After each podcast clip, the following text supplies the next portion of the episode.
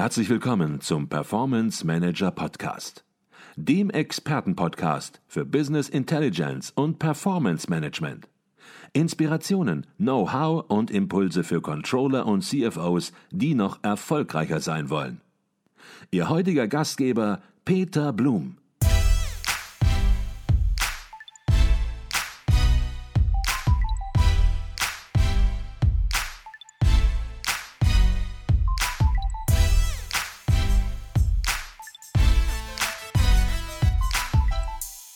Wenn man über die Finanzfunktion der Zukunft spricht oder liest, dann begegnen einem auch immer gewisse Kernprozesse. Die werden wir jetzt natürlich nicht alle en Detail beschreiben können, aber es sind Prozesse wie Order to Cash, Purchase to Pay oder Record to Report. Und vielleicht können Sie so ein bisschen an diesen drei Prozessen mal grundsätzlich das Muster beschreiben, was die Finanzfunktion der Zukunft ausmacht und was sich verändern wird.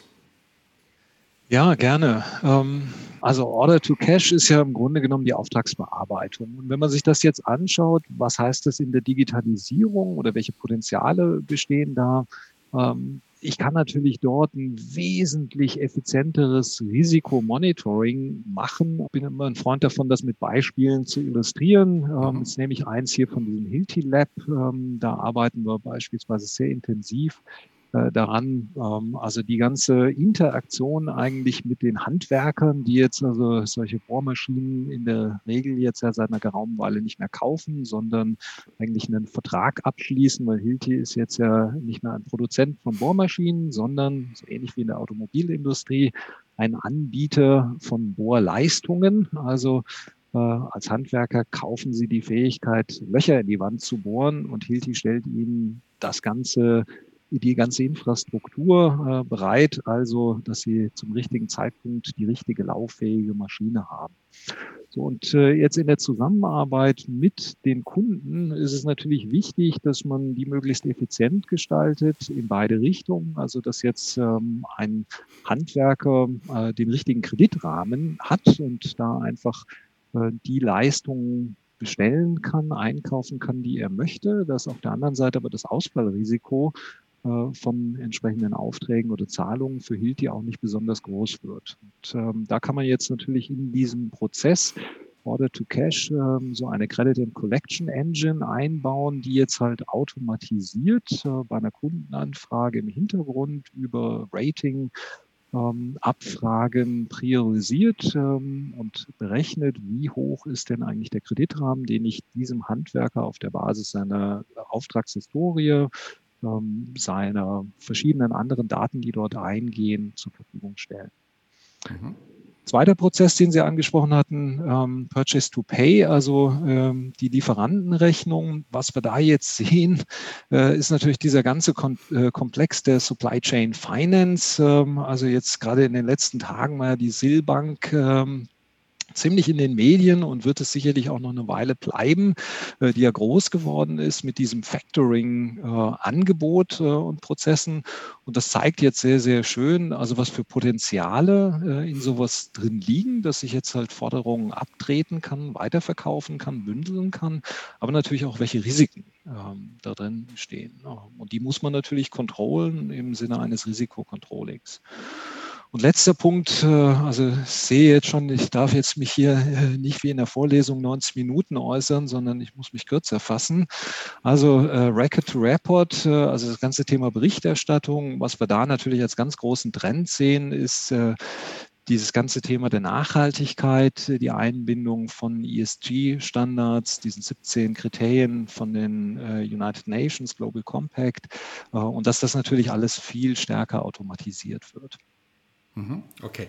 Da steckt so viel drin und ich glaube, man kann auch, wenn man wieder sehr allgemein formuliert, sagen, das Controlling oder die Finanzfunktion wird deutlich über den eigenen Tellerrand hinausschauen müssen und wird auch Beiträge liefern, die ja den Geschäftserfolg, das Geschäftsmodell deutlich beeinflussen werden und möglicherweise auch Wettbewerbserfolge entsprechend dadurch kreieren können. Kann man das so ganz allgemein vielleicht unterm Strich sagen? Absolut. Also haben Sie wunderbar zusammengefasst. Also das ist letztlich genau einer der Punkte, warum ich sage, naja, wir eben bewegen uns auf so eine Transition von Controlling zu Performance Management, weil das ist tatsächlich halt das ganz ganzheitliche Verständnis von Leistung, Performance, die ist finanziell, nicht finanziell.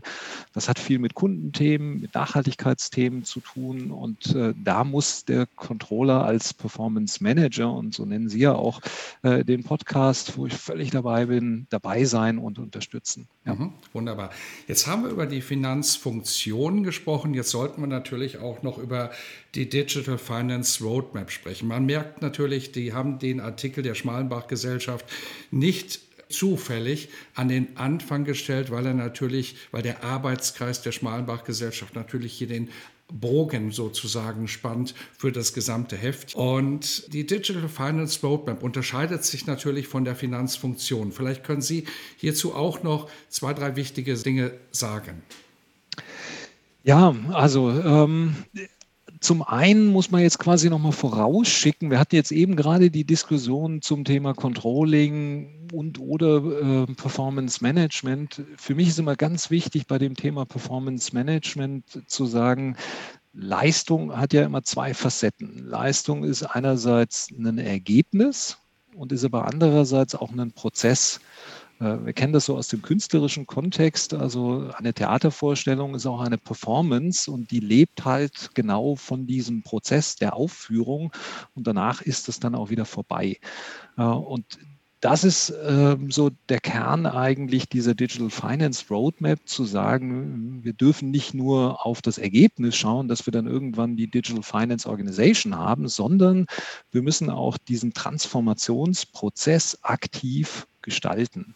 Und was ich da sehr schön finde, ist äh, also tatsächlich auch die Visualisierung, die die Kollegen da gewählt haben, äh, dass sie da halt ähm, letztlich fünf wesentliche Prozesse, äh, Entwicklungen in dieser Transition darstellen und dann so perlenschnurartig auch ähm, in der Zeitperspektive aufreihen und sagen, also was machen wir jetzt äh, morgen, übermorgen oder in diesem Jahr und was machen wir in drei Jahren und äh, wo stehen wir dann in fünf Jahren.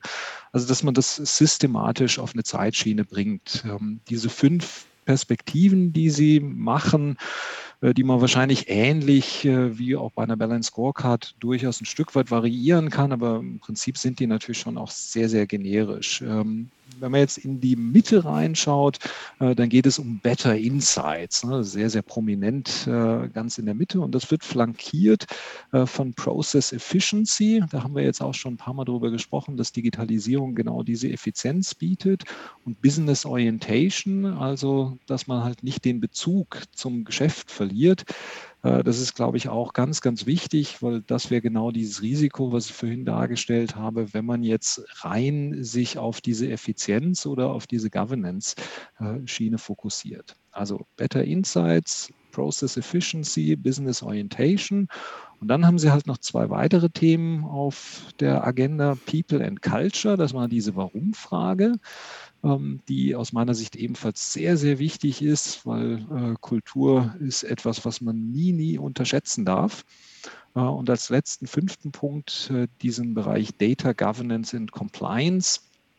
Ähm, das erleben wir alle als Konsumenten. Wir wollen da natürlich Sicherheit darüber haben, dass unsere Daten nicht missbraucht werden oder zweckentfremdet werden. Und entsprechend muss man natürlich als Unternehmen auch sehr, sehr genau darauf acht geben, wie gehe ich da mit dieser Data Governance um. Also insofern mhm. ebenfalls ein sehr, sehr wichtiger Aspekt. Und äh, das ist einfach optisch schön dargestellt, zu sagen, wir kommen von einem Startzustand, wir haben einen Zielzustand und dann haben wir diese fünf Linien, äh, in denen man äh, dann die einzelnen Projekte auch anordnet. Mhm. Und das Spannende am aktuellen Heft ist natürlich, dass Sie all das, was wir nun besprochen haben, auch flankieren mit Praxisbeispielen aus Unternehmen. Schon im Artikel der Schmalenbach-Arbeitskreises sind Praxisbeispiele genannt, aber es gibt natürlich noch ein ganz exponiertes Praxisbeispiel und das ist Microsoft. Ein ganzer Artikel über die Umsetzung, über die Digital Journey bei Microsoft. Was war so für Sie der entscheidende Punkt ähm, in diesem Artikel der Microsoft-Praxis und welche Lessons learned gab es bei Microsoft oder auch für Sie? Ja, ähm, also da sind wir genau bei dem ersten Thema. Können wir da irgendwo äh, einen großen Wurf starten oder landen? Und äh, also die Auswahl, die wir hier getroffen haben, war für mich genau, wir arbeiten mit Microsoft, mit SAP, aber natürlich mit diversen anderen Produkten einerseits, aber Anbietern auch andererseits immer wieder zusammen. Ähm, und für mich ist es eine sehr schöne Möglichkeit hier zu zeigen, also gerade diese Unternehmen, die sind natürlich überhaupt nicht limitiert in der Anwendung von Analytics, weil die verkaufen das ja. Also äh, sollten sie natürlich ihre besten Kunden sein und was das Interessante jetzt an diesem Artikel ist, ist, dass jetzt nicht etwa Microsoft darüber schreibt, was sie Tolles im Angebot haben für die Controller, sondern wie sie selbst in ihrer Controlling-Funktion diese Transformation hinbekommen haben. Und da fällt halt genau diese Begrenzung, wir haben kein Budget, uns irgendwelche tollen IT-Tools zu kaufen, äh, das anzuwenden oder ähnliches, das fällt halt weg. Und äh, deswegen war das für mich einer der Punkte zu sagen, also die hätte ich jetzt gerne da mal drin. Und dankenswerterweise hat der äh, Reto Wieprächtiger da auch zugesagt und einen sehr, sehr schönen Artikel da mit seinen Erfahrungen aus der Perspektive von Microsoft beigesteuert. Und ähm, man sieht da halt auch genau diese Prozessperspektive. Ähm, deswegen nennt er das ja auch eine Journey, äh, die sie da machen. Und diese Journey, die ist wahrscheinlich auch nie ganz fertig. Die dort beschrieben wird. Ähm, der Ausgangspunkt ist sicherlich, ähm, das trifft, glaube ich, nicht nur Microsoft, sondern alle Unternehmen, ähm, zu sagen, diese One Finance Initiative, ganz viele Unternehmen haben das natürlich, äh, um einfach zu sagen, wir brauchen eine zuverlässige Datengrundlage, auf der wir aufsetzen. Ansonsten äh, können wir alle weiteren Schritte nicht gehen, weil wir sonst ständig in Interpretationsdiskussionen verfallen. Wer hat denn jetzt die richtige Zahl und ist da richtig unterwegs. Und ähm, dann sind sie in diese Core Finance reingegangen, haben dann sehr, sehr stark ähm, auf BI gesetzt. Äh, also wir selber, ich selber nutze auch sehr, sehr stark dieses Power BI von, von Microsoft in der Lehre. Da äh, haben wir jetzt ja gerade äh, sehr, sehr umfangreiche Ansätze gemacht. Ähm, und äh, dann sind sie eigentlich in diese Modern Finance Organisation reingegangen letztlich als Lessons Learned haben Sie gefragt, was ist da wichtig? Ich glaube, da kann man einfach zwei Aussagen nochmal rausschälen, die ganz, ganz zentral sind. Das eine ist freischaffende Ressourcen durch Entlastung von Routinetätigkeiten. Also, dass die Finanzfunktion sich jetzt nicht verzettelt in diesem äh, klassischen Bean-Counter-Geschäft, also zu sagen, wir müssen nur die Zahlen herausfinden, Thema 1, also Freischaffen der Ressourcen und, äh, und äh, Thema 2 wäre Veränderung der Rolle hin zum Businesspartner. Ähm, also diese Interaktion mit dem Geschäft, was wir genau auch vorher in der Digital Finance Roadmap hatten, äh, wie ich das gerade mit diesem ja, ähm, vierten Feld hatte, eigentlich zu sagen, äh, man muss also diese Business Orientation auch drin haben. Äh, das heißt, wir müssen sehr, sehr genau verstehen, wie funktioniert das äh, Geschäft. Mhm. Okay. In einem dritten Artikel, den Sie selbst beigetragen haben und der auch sehr, sehr lesenswert ist, da versuchen Sie eine Alternative aufzuführen zum klassisch budgetzentrierten Steuerungssystem. Und im Mittelpunkt Ihres Artikels steht ja sozusagen das Konzept einer flexiblen finanziellen Führung mit Fokus auf Fortschritt und Strategieorientierung. Vielleicht fangen wir noch mal bei der klassischen Planung, bei klassischen Planungsprozessen und Inhalten an, um damit auch alle abzuholen. Was sind Ihre Kritikpunkte an diesen klassischen Prozessen und Inhalten? Also da verweigere ich Ihnen jetzt fast die Antwort, weil äh, da würden wir diesen Podcast hier, glaube ich, völlig sprengen. Die Kritik, Die Kritik, die füllt ja mittlerweile wirklich Regale. Ne? Also äh, da gibt es seit den 50er Jahren Aufsätze, die sagen, die Budgetierung ist schlecht, das funktioniert nicht. Ähm, und wir kennen ja mit diesem Beyond Budgeting seit 20 Jahren auch einen Ansatz, der sagt, ja, schafft das doch alles ab, das bringt doch nichts, das ist doch nicht gut. Äh, das Problem, was ich daran sehe, ist, dass das Beyond Budgeting sehr, sehr fokussiert war auf Verhalten, ohne so einen konkreten Plan für die Transformation zu haben. Und ich habe jetzt auch eine ganze Reihe von Transformationsprojekten begleitet. Unter anderem bei Hilti haben wir das ganze Thema Budgetierung abgeschafft. Und äh, da habe ich aus diesen Transformationsprojekten bei den Unternehmen in der Praxis viel gelernt also ganz pragmatisch äh, zu sagen, ich verkämpfe mich da nicht mehr. Ich komme da nicht mehr rein und sage, Budgetierung ist schlecht, wir müssen das abschaffen, weil dann sind wir sofort in einer Riesendiskussion drin. Nein, das ist aber gut, weil, nein, das ist aber schlecht, weil, also im Grunde genommen die Frage, die Sie stellen, dass wir dann Argumente austauschen und den Streit werden wir nie in eine Richtung entscheiden. Wenn wir jetzt einfach nochmal wieder ein Jahr zurückgehen, äh, dann ist die Antwort, glaube ich, evident, weil also äh, im April 2020 war völlig klar, dass der Plan, den viele Unternehmen im Oktober, November verabschiedet hatten, also Oktober 19 verabschiedet hatten für das Jahr 2020, der war perdu. Also das war völlig klar, mit einem Lockdown, also können wir das so nicht mehr erreichen. Wir können es versuchen, aber also die ganzen Rahmenbedingungen lauten einfach völlig anders. So, und ähm, deswegen äh, haben wir jetzt hier versucht, eine Alternative zu schildern, die wir jetzt halt vielfach umgesetzt haben. Äh, die eigentlich eher auf diese fortschrittsorientierte Steuerung setzt, die eher auf einen langsamen Übergang von Instrumenten setzt. Ähm, und irgendwann taucht dann die Frage eher aus dem Praxiskontext auf. Ähm, brauchen wir denn noch das Budget? Und äh, dann kann ich da beruhigt sagen, nö, das können wir jetzt abschalten, weil wir haben ja Alternativen dafür aufgebaut. Und das ist mir einfach wesentlich lieber, dass ich gefragt werde äh, vom CFO, können wir das jetzt nicht abschalten, als dass ich also da viele Wochen und Monate Diskussionen führe, äh, ob wir mit sowas überhaupt anfangen sollten. Und das ist aus meiner Sicht jetzt, glaube ich, schon ein spannender Zeitpunkt, wo wir gerade auch aktuell stehen, dass da zunehmend Unternehmen sich die Frage stellen, brauchen wir das denn? Sie hätten gerne einen Plan, wie man das verändert. Äh, weil sie nicht einfach sagen, wir hören jetzt damit auf. Beyond Budgeting ist dann ein Stück weit zu unklar. Und also da geben wir jetzt schon eine Empfehlung und da würde ich sagen, die ist durchaus mutig, ähm, die erfordert aber auch Mut in der Umsetzung. Mhm. Und Ihre Reaktion ist natürlich auch sehr spannend gewesen, dass Sie sagen, ich verweigere hier beinahe die Antwort. Auf der anderen Seite wissen wir beide natürlich sehr genau, wie Planungsprozesse im Unternehmen ablaufen und dass sehr häufig noch an klassischen Planungsprozessen und Inhalten festgehalten wird. Und vielleicht ist das schon einer der Impulse, über die wir gesprochen haben ganz am Anfang, den dieses Heft geben kann und sollte.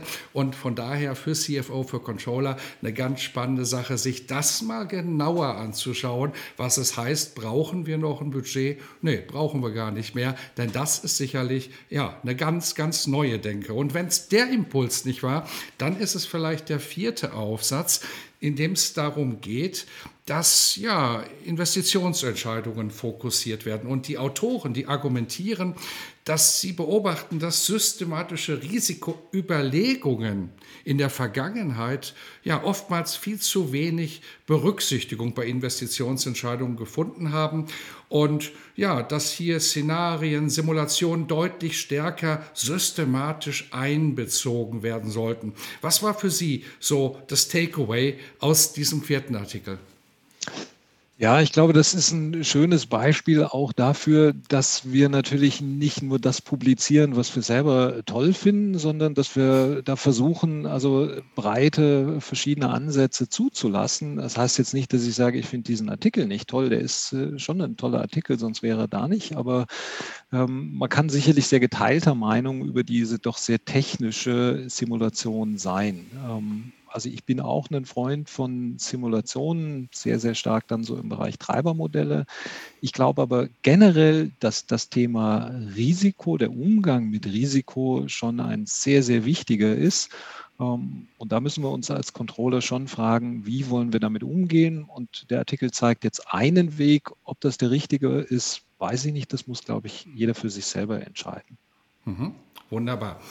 Möchte noch mal einmal auf Microsoft zurückkommen und auf den Artikel, denn dort wird auch beschrieben, dass Microsoft natürlich, was sonst Power BI einsetzt, für sein eigenes Reporting, für seine eigenen Analysen. Und natürlich wird in dem Artikel auch beschrieben, dass damit positive Erfahrungen gemacht worden sind. Ich möchte es jetzt ein bisschen vielleicht mal wegheben von Power BI und dem konkreten Werkzeug und die Situation in Unternehmen, in Controlling-Abteilungen sehen und aufgreifen, in denen ja häufig schon klassische Business Intelligence, Performance Management Werkzeuge eingesetzt werden, häufig schon seit Jahren. Und ist es möglicherweise auch ein Signal, dieser Microsoft-Artikel, dass mit den vorhandenen klassischen BI-Werkzeugen ja im Controlling vielfach mehr gemacht werden kann, als heute getan wird, dass da sozusagen ein Porsche ist mit vielen, vielen PS und dieser Porsche wird mit ja, 50 km/h über die Autobahn auf der rechten Spur geschoben. Aber es ist wesentlich mehr möglich. Ja, da äh, nehmen Sie mich jetzt natürlich hier in der Schweiz mit unserer 120 Stundenkilometer äh, Tempolimit auf der Autobahn. Äh, äh, stellen Sie hier eine sehr, sehr provokante Frage, wo ich jetzt sage, äh, wir müssen jetzt hier also unbegrenztes Tempo haben. Nein, äh, Spaß beiseite. Also Sie sprechen natürlich genau den richtigen Punkt an. Also wir sehen da sicherlich eine enorme Implementierungslücke. Also das ist, glaube ich, der Aspekt, auf den Sie jetzt so ein bisschen anspielen. Und da bin ich völlig dabei. Also äh, es gibt einfach wahnsinnig viel tolle Dinge, man muss sie nur anwenden. Ähm, und äh, das wird da, glaube ich, kommt auch nochmal raus. Ähm, ich glaube, das kommt bei den Unternehmen auch immer mehr an. Der andere Aspekt, den ich da gerne nochmal hervorheben möchte, ist eher ein organisatorischer Aspekt. Äh, und das ist dieser große Trend hin zum Self-Service Reporting. Ähm, weil was wir so als Endkonsumenten überall gewohnt sind, ist, äh, dass man ja also sämtliche Informationen on your fingertips haben möchte. Ne? Entscheidungen, Informationen und, und, und. Ich möchte nicht darauf warten, dass mir irgendwann jemand mal so eine Kladde zuschickt im Umlauf äh, und ähnliches, sondern ich möchte, wann immer ich Zeit habe, von dem System, mit dem ich gerade unterwegs bin, darauf zugreifen können und das bieten die Technologien jetzt. Man muss es halt nur umsetzen. Mhm, wunderbar. Und ich glaube, man spürt bei allem, was wir heute Morgen hier ansprechen, ja, es geht überall wesentlich tiefer rein und man müsste hier wesentlich gründlicher drüber sprechen. Und vielleicht sprechen wir über dieses Thema, wie man klassische BI-Werkzeuge weiterentwickeln kann.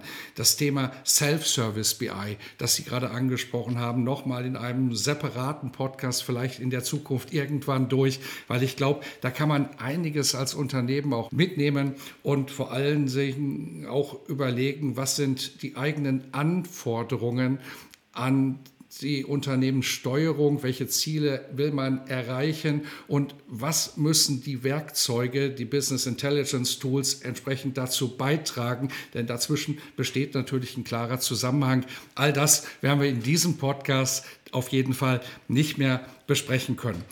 Wir sollten vielleicht aber auf jeden Fall noch besprechen, wann das Heft 2 2021 äh, der Fachzeitschrift Controlling, wann es herauskommt und wie man drankommt, salopperweise gefragt. Ja, also da habe ich mir vom Verlag auch nochmal die Informationen geben lassen, weil äh, wir verkaufen das ja nicht als Lehrstuhl, sondern der Verlag kümmert sich da ja drum. Also das ist der Wahlen Verlag im äh, gesamten Beck Verlag. Also wenn man da Zeitschrift Controlling eingibt, dann kommt man da relativ schnell auch auf die Homepage und äh, da gibt es sogar ein Controlling im Probe-Abo, äh, was man bestellen kann, wo dann das Heft auch drin ist. Und äh, das Heft selber kommt dann raus am 17. März.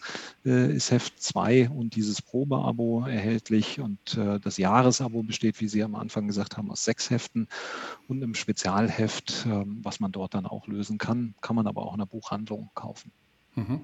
Und den Link zur ja, Bestellung, den werden wir natürlich auch in den Show Notes entsprechend ja, darstellen, sodass man nur klicken muss und kommt dann direkt zur Bestellung oder Probebestellung.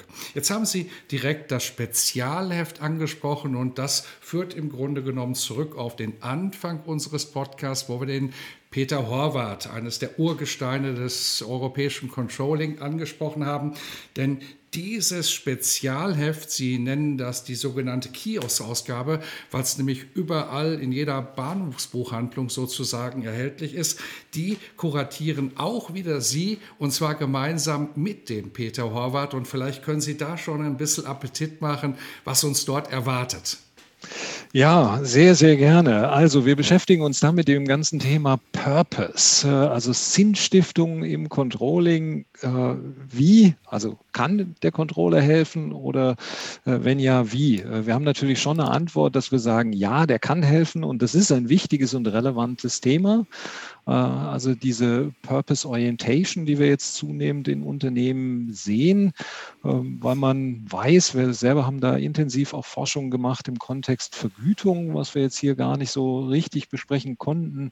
Äh, da unterscheidet man gerne zwischen der intrinsischen und der extrinsischen Motivation. Extrinsisch ist über Geld, also ich gebe eine variable Vergütung und äh, meine dann, die Leute verkaufen mehr oder engagieren sich mehr. Und äh, auf der anderen Seite gibt es diverse Mechanismen, mit denen ich intrinsisch intrinsische Motivation steigern kann. Und da kommt immer wieder raus, gibt es viele tolle Experimente und Forschung, äh, die zeigt, also intrinsische Motivation wirkt wesentlich besser, langfristiger und stärker äh, als die extrinsische, also geldorientierte Motivation. Und dann muss man sich fragen, ja, was treibt denn intrinsische Motivation?